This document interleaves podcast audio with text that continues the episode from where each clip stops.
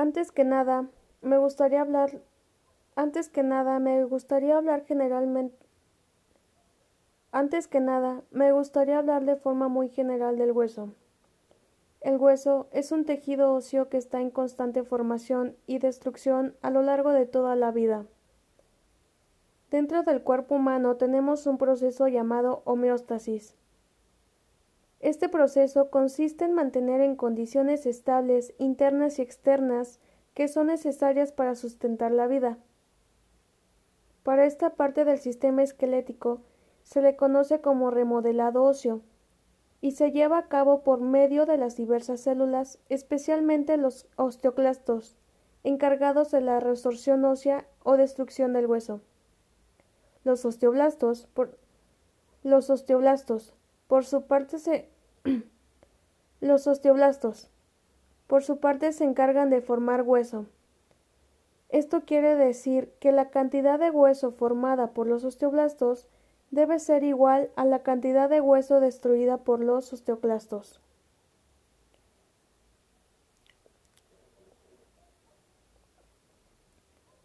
Ahora sí, ¿qué es la Ahora sí, ¿qué es la osteoporosis? Es una enfermedad degenerativa caracterizada por la disminución de la masa ósea acompañada del deterioro microarquitectónico del tejido óseo, que incrementa la fragilidad ósea y aumenta el riesgo de fracturas. En su, en su, en su fisiopatología, encontramos que se produce por el desequilibrio de las unidades de remodelación óseo, que a su vez se produce por el desequilibrio de las unidades de la remodelación ósea, que a su vez origina un balance negativo, consistente de, consistente de la alteración del remodelado óseo, en la que hay un descenso de las células de osteoblastos y aumento de osteoclastos, y aumento de osteoclastos, produciendo la disminución de la masa ósea y aumento de la reabsorción ósea. Epidemiológicamente afecta mayormente a mujeres mayores de 45 años, como un producto de, un desequilibrio hormonal. Epidemiológicamente, epidemiológicamente afecta a mujeres epidemiológicamente afecta mayormente a mujeres, como producto de un desequilibrio hormonal por la etapa de embarazo y el climaterio. Epidemiológicamente afecta a mujeres mayores de 45 años, como producto de un desequilibrio hormonal por la etapa del embarazo y el climaterio. En los hombres aparece como resultado de los cambios hormonales y celulares, incluyendo bajos niveles de testosterona. Pero actualmente afecta también a sujetos jóvenes, mostrando una elevada pérdida de un desequilibrio hormonal.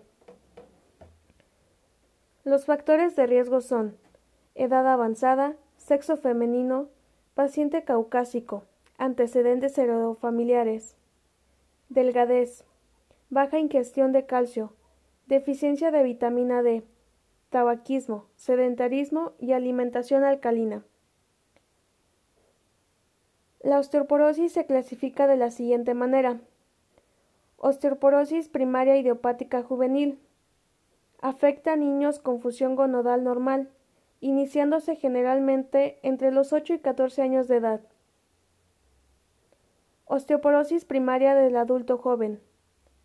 Se observa se observa en varones jóvenes y mujeres premenopáusicas en las que no se objetiva ningún valor etiológico.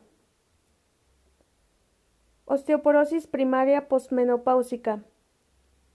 Ocurre en mujeres posmenopáusicas de 51.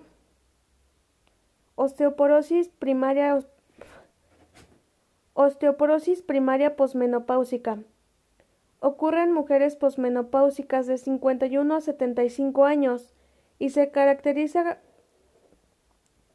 osteoporosis primaria posmenopáusica Ocurre en mujeres posmenopáusicas de 51 a 75 años y se caracteriza por una pérdida acelerada y desproporcionada del hueso trabecular.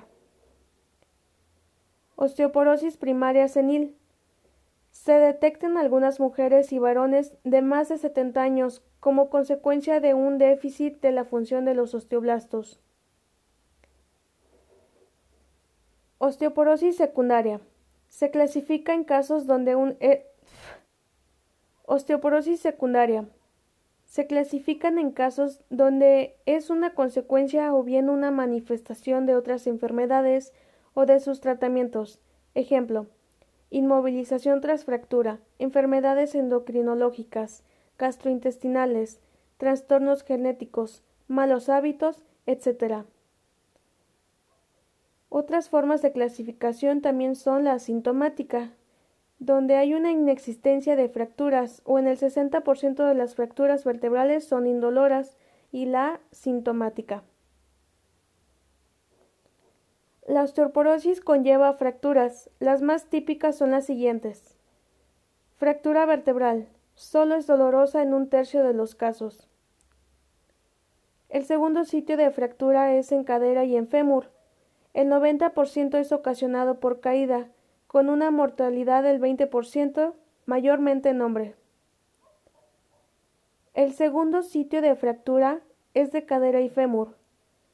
El 90% es ocasionado por caída, con una mortalidad del 20%. El 90% es ocasionado por caída, con una mortalidad del 20% mayormente en hombres. Fractura de coles también será indicadora de osteoporosis.